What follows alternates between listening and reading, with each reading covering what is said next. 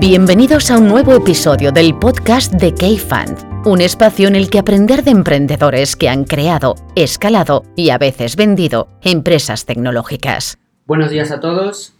Hoy tenemos un programa bastante especial por el simple hecho de que tenemos dos personas que no habían estado antes en el podcast y que, digámoslo también, además están bastante nerviosas, han dicho los dos. Así que eh, uno de los invitados que tenemos, que antes nunca vi, que hasta ahora nunca había estado con nosotros, es eh, Ramón Egea, que creo, si no me falla la memoria, es la única persona de acá que me faltaba por pasar por el podcast junto a Marc, o sea que no eres el último. Eh, Ramón, buenos días. cuéntanos un poquito qué labor haces tú en K y, para, poner, para que la gente te conozca. Hola, buenos días. bueno, gracias Jaime lo primero por, por, invitarme y es un honor no ser, el, no ser el último, sino el penúltimo. Ya lanzamos el testigo a Marc para que venga el siguiente día. Eh, como os comenta Jaime, yo soy Ramón Egea, trabajo con él en K-Fund eh, y estoy a cargo del área de los recursos humanos. La posición oficialmente internamente la llamamos Chief Talent Officer, pero básicamente consiste en prestar un servicio de recursos humanos las compañías en las que nosotros eh, participamos. Entonces, en la práctica yo, yo doy apoyo, yo doy apoyo a, a, nuestras inversiones en todo lo que tiene que ver con temas de recursos humanos. Normalmente son compañías que todavía no se han podido permitir eh, tener a alguien de Human Resources en plantilla. Entonces yo básicamente les eh, doy apoyo en dos grandes vertientes. Una vertiente de recruitment, selección, en las que les ayudo a cubrir eh, posiciones técnicas que son muy estrella en el mundo de, las startups en términos de que hacen mucha falta y hay muy poca gente y tienen gran dificultad, pero también les ayudo pues, a construir culturas organizativas fuertes mediante implementar eh, procedimientos de recursos humanos que tengan sentido, de comunicación interna, sistemas de evaluación de desempeño, control de retribuciones, etcétera. En definitiva, ser, entre comillas y con máxima, desde la máxima modestia, una especie como de ángel de la guardia eh, de recursos humanos para, para, con las compañías participadas. Llevo un año en el proyecto, estoy contentísimo, además este tipo de cosas de comunicación me encantan y estoy aprendiendo un montón con Jaime y el resto de los compañeros. Y anteriormente yo he trabajado muchos años y veréis que tiene sentido que os lo cuente. Eh, como director de recursos humanos de una startup que bastante conocida que ha, llegado a ser muy, muy grande en todos los sentidos, que es Jovan Talent. Eh, dejé el proyecto a finales del 2016 y me embarqué casi inmediatamente en, en K-Fund eh, en la parte de recursos humanos. Pues oye Ramón, cuéntanos un poquito quién tenemos hoy con nosotros, sobre todo porque es algo, es un programa, un episodio que has gestionado todo tú. Cuéntanos un poquito a quién tenemos hoy con nosotros y, y de qué vamos, y adelanta un poquito de qué vamos a hablar. Pues estoy contentísimo de tener hoy a, a Alicia Rivas, que es una senior Android developer eh, trabajando actualmente en Trog, en Londres. Eh, Alice y yo nos conocemos desde hace unos cuantos años porque fuimos compañeros en, precisamente en Jovan Talent y de hecho eh, yo guardo recuerdos maravillosos de, de la época y además Alicia para mí fue un fichaje súper especial porque no sé si sabéis que normalmente cuando haces un fichaje técnico complejo hay un porcentaje altísimo de personas que fichas a través de referencias, eh, de recomendaciones por parte del equipo, etcétera. Y el caso de Alicia fue búsqueda directa, que es dificilísimo encontrar un perfil tan bueno haciendo búsqueda directa, haciendo, eh, pues eso, minando perfiles y buscando, buscando, buscando. Al final la, la, la conseguimos fichar para el equipo. Fue una experiencia fantástica, una chica en tech. Y además, hoy es un día especialmente reseñable, 8 de marzo, es, hay una movilización gigante en una huelga feminista. Y oye, qué mejor, qué mejor ocasión de hablar con una persona que está en un mundo eh, que es el técnico, especialmente en el que especialmente predomina el perfil chico, que seguro que nos va a poder dar una, una visión súper enriquecedora y nos va a poder dar opiniones sobre un montón de, de, cosas en ese sentido. Entonces, puede ser interesante que Alicia nos cuente un poquito sobre ella misma, su trayectoria y así. Muchas gracias por venir, Alicia. Muchas gracias. Eh, pues nada, no sé, a ver, Cuéntanos un poquito antes, eh, antes de entrar en los temas que decía Ramón, cuéntanos un poquito eh, dónde trabajabas antes de llegar a Jovan Talent, eh, en qué proyecto estás ahora, qué estás haciendo, ese tipo de cosas. Eh, ¿hasta, ¿Hasta cuándo me remonto? ¿Hasta el principio de los tiempos? Oye, pues sí, cuéntanos sí, la carrera también. Sí, sí. ¿Qué estudiaste, Alicia? a, a ver, yo estudié Ingeniería Técnica de Gestión y una vez que terminé la carrera pasó lo de siempre, ¿qué hago? No tenía ni idea de qué hacer, por dónde ir, porque muchas ramas. Y lo que tenía era, me había comprado, recuerdo que me compré un Nexus One, que fue mi primer smartphone, y, y dije, bueno, a ver, yo sé Java, vamos a ver qué tal va este mundo de Android. Y así empecé una beca, recuerdo que fue en Everest, en una parte que tiene que se llama MEU8, que era, son pequeñas empresas dentro de Everest, entonces empecé ahí y, y, me gustó bastante y decidí, después de que terminase la beca, empezar a, a dedicarme a esto de, a full time. Uh -huh. eh, una vez que tuve la suerte de, de, caer en Quadram, una empresa que al final luego ya comentaré, me ha, me ha dado muchísimas alegrías también. Uh -huh. Y ahí estuve, pues empecé, era una consultora que es el mejor sitio para aprender, para empezar en realidad, porque tocas un montón de proyectos, diferentes... Eh, no te centras solo en un, pequeño, en un pequeño proyecto, sino que tocas un poquito de todo, entonces aprendes a utilizar muchísimas herramientas, entonces para aprender es el mejor sitio. Después fui a una pequeña empresa que se llama Genexis, muy chiquitita, y ahí fue cuando tuve mi primer lead, el lead de, de Android, que bueno, había, éramos dos, era, era un gran mérito. eh, y después de ahí fue cuando acabé en Jovan me, me contactó Ramón, una experiencia muy positiva, la verdad. Muchas gracias. fue muy positiva. Me contactó Ramón y, y en Jovan también muy, muy, muy bien. Aprendí un montón, la gente que había ahí muy buena. Estuviste un añito, ¿verdad? Más o menos. Estuve, sí, o además justo creo que un año. Justo un año. Al año, de hecho, fue gracioso porque cuando me fui LinkedIn me, me dijo, felicidades por tu año. No, pero LinkedIn tiene detalles como eh, pones en búsqueda activa de empleo y te dice felicidades por estar en búsqueda activa ah, de sí, empleo. no sé. Yo, los míos fue gracioso porque me fui yo creo que días antes de hacer el año. Ujú. Y luego LinkedIn me dijo, felicidades por tu año, vaya. y, y después de Talent pues acabé en Trop, que es mi empresa Ujú. actual. Y en esta empresa es, es Estados Unidos, entonces, ¿cómo entras en esta empresa? Y ahí es donde aparece la empresa que he dicho antes, Quadram, que a través de ese, de el jefe que tuve allí, eh, se fue, él se fue a a San Francisco, empezó a trabajar en esta empresa, estaban buscando desarrolladores Android y al igual que tú, pues al final por, por referencias, él dijo, esas personas las recomiendo y así fue como entré y hasta hoy, que llevo dos años y medio casi. Y expli- explica un, poqui- un poquito, Alicia, qué, hace, qué hacéis en Trop, o qué, qué tipo de empresa es, qué tipo de producto hacéis, el mercado, etcétera. Eh, Trop es una empresa tecnológica y lo que pretende es eh, reinventar la, la forma en la que la gente interactúa con las cosas que, que tiene, lo que hablamos ahora del Internet of Things. Ujú. Y a día de hoy lo que, lo que tiene es una, es una aplicación que te permite asegurar eh, a día de hoy sobre todo cosas electrónicas bajo demanda. Es decir, pues no tienes que leerte folios y folios de qué está cubierto y qué no está cubierto, sino coges y añado mi ordenador y digo lo protejo, tienes diferentes eh, opciones pagando más o menos y, y pagas al día y lo puedes desactivar cuando quieras. Entonces te da el control eh, sobre lo que quieres, lo que quieres proteger o no proteger. Entonces es bastante. ¿Cuántas personas sois en el equipo? Hemos crecido un montón. Ujú. Cuando yo llegué, recuerdo que éramos 30 Vale. y a día de hoy somos ciento y algo. ¿Y, ¿Y el equipo técnico? El equipo técnico también, cuando llegué éramos tres de Android, a día de hoy somos nueve. Ujú. Eh, de iOS creo que son 10 y de la parte de servidor pues fácilmente 30 o 40. Pues sois un equipo técnico de unas 50, de unas 50 Sí. personas. Sí. ¿Y cuántas chicas hay? Uf, pues ahora más, durante un tiempo era la única, Ajá. después entró otra, otra chica y hace poco han entrado más, o sea que seremos, si no me equivoco, cuatro o cinco. A lo mejor me estoy Un dejando. 10% Pero sí, muy, muy poquito, muy poquito. sí. ¿Y en qué equipos están? Pues están eh, en la parte, una ahora mismo se ha pasado a testing, o sea que está en la parte de QA. De hecho hay varias en QA, Vale. hay dos en QA, eh, una en web eh, y otra en servidor. Y luego yo que estoy, que estoy en Android. Ah, y hay otra persona en iOS, otra chica en iOS. Vale.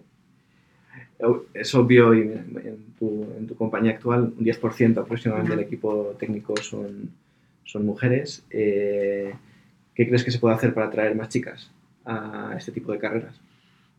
Esa es la pregunta. Curiosamente, en mi empresa tengo una reunión explícitamente para discutir eso, en plan de queremos que nos diga que nos digas qué podemos hacer para atraer talento femenino, porque está como muy concienciada mi empresa y quiere, quiere eso. Y yo digo, ojalá tuviera la varita mágica. No lo sé, es muy complicado, porque si, si te basas, yo cuando estaba estudiando apenas había mujeres. Y luego, dentro de la informática hay muchísimas ramas. Entonces, dentro del desarrollo, cada vez si ya empiezas con, con poquitas, lo vas reduciendo, reduciendo, reduciendo y, te quedas en nada. Entonces es muy complicado encontrar mujeres. Eh, hay que intentar, pues, a las mujeres que ya tienes una empresa, intentar potenciarlas, al igual que se potencia el talento masculino. Y, y ojalá supiera como pues más, más meetups para, para decir estamos buscando talento femenino, estamos buscando, queremos, porque sí que es cierto que también hice una entrevista una vez en una empresa en la que me dijeron, queremos también fichar mujeres, pero porque dais una visión diferente. Y porque no, en un grupo de hombres nos da, porque muchas veces los hombres se apoyan entre ellos, en plan, sí, sí, lo has hecho muy bien, pero a vosotros os da igual decir, no, eso está mal. Entonces queremos, queremos una persona así en el equipo y la visión diferente que aporta, que aporta también una mujer. Y una pregunta, Alicia, hablabas ahora de la concienciación eh, ahora que estás trabajando desde Londres para una empresa americana, ¿tú crees que en este sentido existe más concienciación en países anglosajones que en España, por ejemplo? ¿O crees que no hay grandes diferencias en ese sentido? Creo que, a ver, ahí hay un poquito más. Son, son mucho más conscientes del tema, esto, eh, eh, acoso sexual y todo esto. Ahí tienes que hacer cursillos, son muy no digáis esto de esta manera, no digas, no utilicéis, por ejemplo, en inglés eh, a día de hoy, pues igual que dices chicos o chicas aquí, pues ellos usan mucho guys. Hey guys, en oye, pues sentís incluidas, no sentís incluidas, son muy conscientes de eso y cada vez que lo dicen, dicen, si no decimos otra cosa, porque no queremos que sintáis, que sintáis mal. Entonces son mucho más conscientes probablemente allí eh, que, que en España a día de hoy. Aunque creo que está cambiando, creo que en España también están buscando cada vez más talento femenino. Em, si hablamos de tu caso en particular, eh, ¿cómo ha sido tu experiencia, pues como has comentado antes, en la universidad, donde eh, hay una inmensa mayoría de chicos en este tipo de carreras, en los trabajos, en un mundo predominantemente masculino? ¿Cómo ha sido tu vivencia personal, profesional en, en, este, en este estilo de ámbitos? Pues es un poquito una lucha, automáticamente se asume que sabes menos. Y eso es una lucha que hay ahí continua que, que se tiene. De hecho, una vez llegué a una, había un meetup en una empresa y, vino alguien y dije, tú eres de recursos humanos, ¿no? yo, no, no. Automáticamente. Es que en el mundo de recursos humanos es justo al revés, hay muchas más chicas que chicos. Exacto, y asumieron que yo sí estaba ahí, era de recursos humanos, no podía ser una desarrolladora. Y yo, no, no, soy una desarrolladora. Así que sí, no, he tenido esos momentos en los que obviamente no asumen que eres, que eres desarrolladora o que si eres desarrolladora que sabes menos o en una reunión con, con, con otros, con muchos más chicos, cuesta más que se te escuche, es, es complicado, pero bueno, poquito a poco hay más concienciación y, y esperamos que eso por lo menos. ¿Y crees que las chicas, crees que las chicas tienen las, las, mismas oportunidades, aunque sean menos, una chica que compite con un chico a la hora de acceder una, a una posición de ingeniería, ¿crees que se tienen las mismas oportunidades o que existe algún tipo de, aún de sesgo discriminatorio? Creo que a día de hoy todavía existe, si tienes a lo mejor a un chico o una chica con, con, con, las mismas habilidades y capacidades, según qué empresas, eh, probablemente solo por el hecho de ser un, un chico va, a ir por delante de la, de la chica. A día de hoy también puede cambiar, por lo que estamos diciendo, están buscando talento femenino e incluso pues, puede jugar a tu favor el ser mujer. Es, eh, yo está todo el tema del feminismo y no feminismo y tal, y yo lo que quiero es que haya igualdad, igualdad. yo no quiero que, que haya una paridad, yo necesito que sea un 50-50, no, no tiene por qué ser así, si, si, si un hombre eh, tiene mejores aptitudes que yo, que contraten a ese hombre, pero si estamos en igual o si yo sé más, que me contraten a mí. No solo, ni por el hecho de ser mujer, ni por nada más, sino porque sé más. Ya está. Reduciéndonos a eso. A mí me consta que algunas compañías en España están haciendo esfuerzos para, precisamente para lo que tú comentabas, ¿no? para incorporar a más chicas en el equipo de ingeniería, con acciones muy fijas, estilo eh, pagando, yo no, a mí no me, ha, no me ha ocurrido, pero a compañeros míos de, del gremio de Headhunters, en plan, eh, pagan doble fee a, las, a los eh, recruiters o headhunters que sean capaces de fichar a, a, chicas en vez de chicos para compensar y para mejorar la, para mejorar la, o bueno, para fomentar la diversidad dentro de los equipos. ¿Tú qué, qué opinas de ese tipo de, de, iniciativas? A ver, es que eh, reducimos, volvemos a lo de antes, es muy complicado encontrar talento femenino y también muchas veces es muy difícil, si una persona está bien en una empresa tienes que ofrecerle más. Y si lo que quieres es eh, tener a esa mujer trabajando en tu empresa, tienes que ofrecerle un poquito más. Esto, esto es así, igual que con un, con un hombre, si quieres que ese hombre que está trabajando en esa empresa se venga a la tuya, tienes que subirle el salario, mejorarle X condiciones. Entonces, al final es un poquito lo mismo. Uh -huh. eh, todo lo que implique eh, que haya más representación femenina en, en, el mundo de la tecnología, yo voy a estar a favor de ello, sin que se nos vaya la cabeza y, y consigamos lo contrario, pero a nuestro favor. No, no, no, me gustaría. Alicia, la verdad que ves el, el currículum tuyo, tienes una carrera muy interesante, además eh, nos has comentado que ahora incluso puedes eh, cambiar de localización y trabajar como ingeniera en una posición de liderazgo en Nueva York, nada menos. Eh, es impresionante y eh, ojalá eh, sigan existiendo estos casos y sean cada vez más. Preguntándote a ti personalmente qué tipo de roles models has tenido en tu vida para inspirarte, para buscar eh, progresar en tu carrera profesional, que sé que es una pregunta difícil, pero ¿qué te ha inspirado? Eh, pues aunque no están en el mundo tecnológico, sobre todo mis, mis hermanas, eh, porque considero que han trabajado muy duro para llegar a donde están y, y bueno, tampoco quería quedarme atrás. así, que, así que sí. Mis... ¿Son hermanas mayores? Las dos, Las dos sí, yo soy la pequeña. Así que tenía que intentar superar. así que sí, no, eso. Y en, el, y en el mundo tecnológico, sobre todo cuando voy a meetups y veo a, a otras mujeres exponiendo, digo, me gustaría, me gustaría estar ahí, me gustaría pues, tener esa capacidad de expresarte así, el tener esa seguridad y pues eso, que te escuchen y que no estén cuestionando en plan de, ¿sabe o no sabe?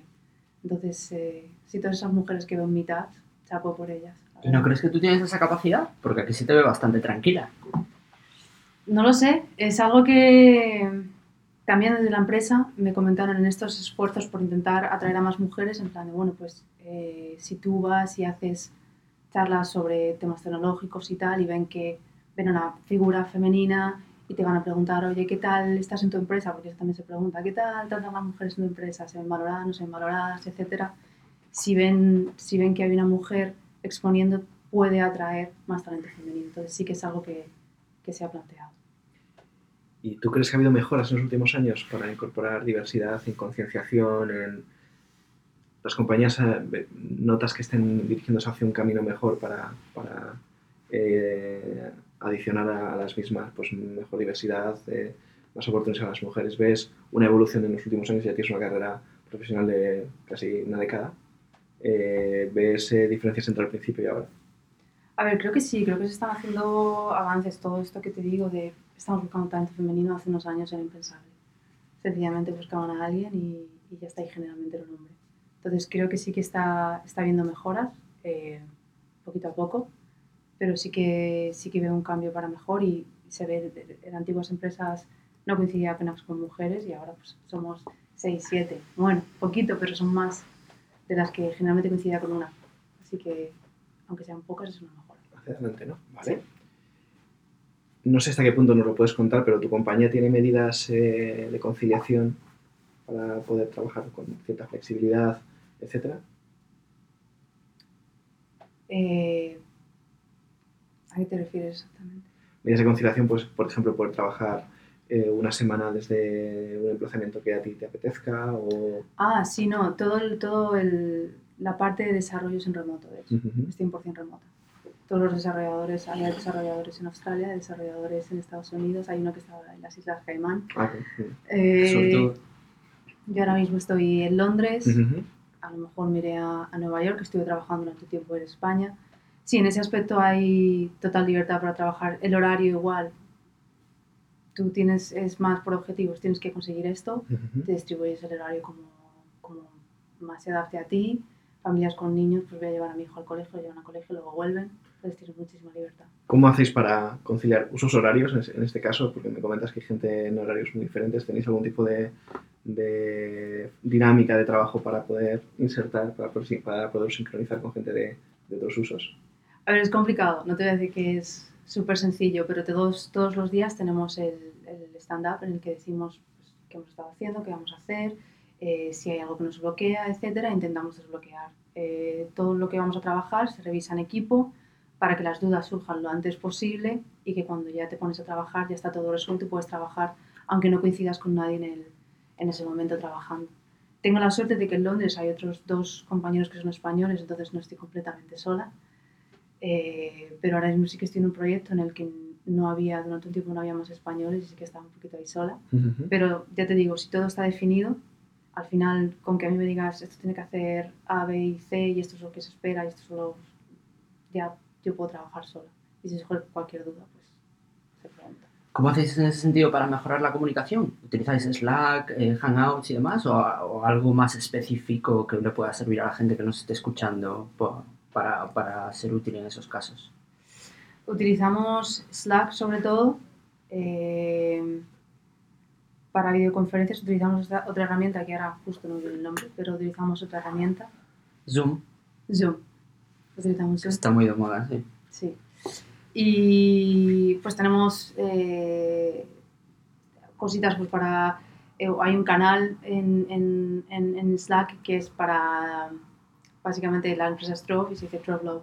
Trovelove a X porque me ha ayudado con esto no sé qué, no sé cuánto, fomentar también el, eh, el decir, oye, mira, me han ayudado y el, el dar esa visión porque como trabajamos en remoto no sabes muy bien qué está haciendo cada persona, qué, qué no, o cuánto... si- es difícil generar el equipo, Ujú. esta sensación de equipo, entonces sí que se intenta con estas otras eh, alternativas. También hacemos eh, dos gatherings al año. Este año, a principios de año, hay uno solo de ingenieros y luego hay otro que es eh, de la empresa entera. Entonces, solo de ingenieros, un año, el año pasado se hizo en Cancún, no Ah, podemos bien. quejar. Fantástico. Este año nos llevaron a San Diego y el de la empresa, toda la empresa se hace siempre en San Francisco. Y nos llevan a todos para que intentemos pues, ver en 3D a las personas con las que trabajamos. Vale. Alicia, ¿te consta que existan agrupaciones de mujeres en, este ámbito, en el ámbito tecnológico, que luchen para, pues eso, para acabar con la brecha, la discriminación y todo eso? Sí, hay bastante. Está Women in Tech, hay luego también grupos específicos de, Android para mujeres. Eh, sí, sí que se está intentando y para, pues para sentirte apoyada y- o por ejemplo en este que estamos hablando de empezar a dar charlas, pues a lo mejor empiezas en un entorno solo de mujeres en el que a lo mejor te puedes sentir más cómoda y más apoyada, empiezas ahí, luego ya pues pasas a dar charlas más, más genéricas en un grupo más, más grande, Vale. pero sí, sí que existe. Eh, ¿echas, en falta alguna, echas en falta alguna pregunta que no te hayamos hecho, algo que nos quieras contar o algún tipo de, de cosas que, que dices, "Oye, pues una- en, una- en un podcast de, esta- de estas características tal vez me, me hubieran preguntado esto, algo que, que crees que se haya quedado en el tintero? No, no, no lo sé. A ver, En estos momentos no lo sé, solo que, pues que me alegro de, de- de ver que las cosas están cambiando un poquito, de que empiezo a trabajar cada vez con más mujeres y más en este día que es tan importante ver que, que eso está avanzando poquito a poco. Y, y no, no, no sé, así no, no se me ocurre nada. Oye, Ramón, te voy a preguntar yo a ti. Vale. Ya, por cambiar un poco los tornos.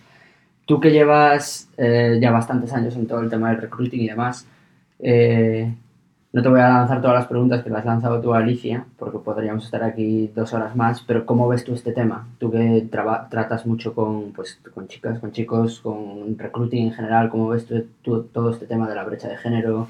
Eh, ¿Han cambiado las cosas en los últimos años? ¿No? ¿Sigue todo más o menos igual?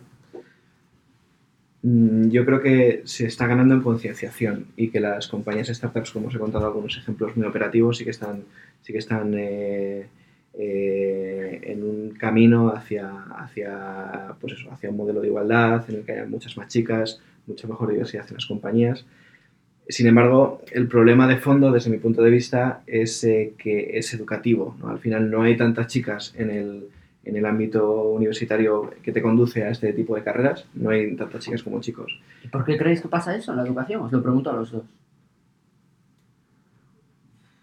Yo creo, la verdad, es que aunque se está avanzando, se está, se está avanzando muy positivamente, pero es cierto que todavía, eh, es- todavía se educa con unos determinados marco- marcos de referencia a los niños y las niñas, incluso en el año 2018. Entonces, justo, justo para, en la preparación de este podcast eh, estoy investigando y etcétera, y, ves los primeros anuncios de- que sacó la IBM para, para la utilización de ordenadores en los años 80, cuando el PC ya pasó a ser un electrodoméstico más, como quien dice, y claramente estaban orientados eh, a un público de niños masculino, un, público de, chicos. Y entonces ese tipo de cosas poco a poco van haciendo mella en el, en el inconsciente colectivo, etcétera, y muchas chicas que a lo mejor se les pueden dar súper bien los números, etcétera, en el instituto, pueden tirar más por hacer unas matemáticas, por ejemplo, matemáticas es una carrera que existe más paridad, y no tanto así como en ingenierías, donde, donde al final acabas conduciendo esta carrera. Yo creo que es un tema educativo y es la lucha permanente, yo creo que está en, la- está en el colegio, en las aulas y en las familias para,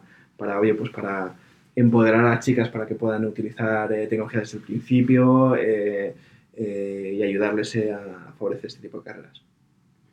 ¿Cómo ves tú ese tema, Alicia?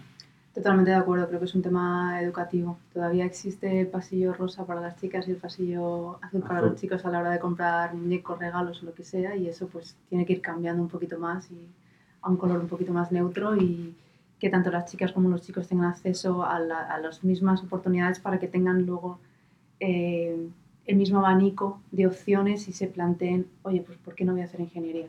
Pues creo que es un problema educativo de a dónde se dirigen más a las mujeres y a dónde se dirigen más. Puedes continuar, Ramón. Te había hecho una pregunta y justo te interrumpí de cómo veías las cosas en los últimos años aquí. Sí, mejor, mejor, la verdad es que mejor. De hecho, eh, cada vez es más frecuente, pues eso, la existencia de, de grupos, eh, meetups, etcétera, orientados a, a- a chicas en tech. Eh, se, Ironhack, por ejemplo, está haciendo becas con Wallapop para que chicas puedan estudiar eh, una carrera relacionada con, con el código, etcétera. Yo creo que estamos en la buena, en la buena sintonía, pero insisto, yo creo que hay que, hay que ir un poquito más atrás en la cadena de, de- circunstancias y, y donde hay que mejor meter mano es en la educación desde los niños.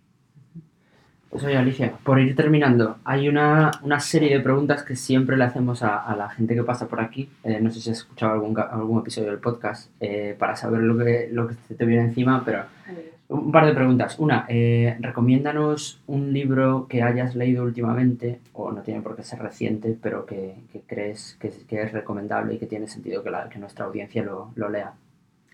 Ah, Y si Mm. no te gusta leer, puede ser alguna otra cosa similar. no, a ver, el, el- el- el que estaba, eh, todavía no lo he terminado, pero es, eh, ah, lo voy a matar, lo sé en inglés, pero no sé si es Thinking Fast and Slow o Thinking Fast and Slow, no recuerdo ahora mismo el, el escritor, pero me parece muy interesante porque te explica cómo funciona nuestro cerebro, que hay dos sistemas, sistema 1 sistema 2, y cómo uno eh, es más costoso que el otro, y básicamente cómo saltamos a, conclusiones, porque el sistema más vago es como coge la mínima información que necesitamos y llegas a una conclusión, y el otro es más costoso y a lo mejor llegas a una, a una conclusión que es más correcta, pero como cuesta más, te quedas con la primera.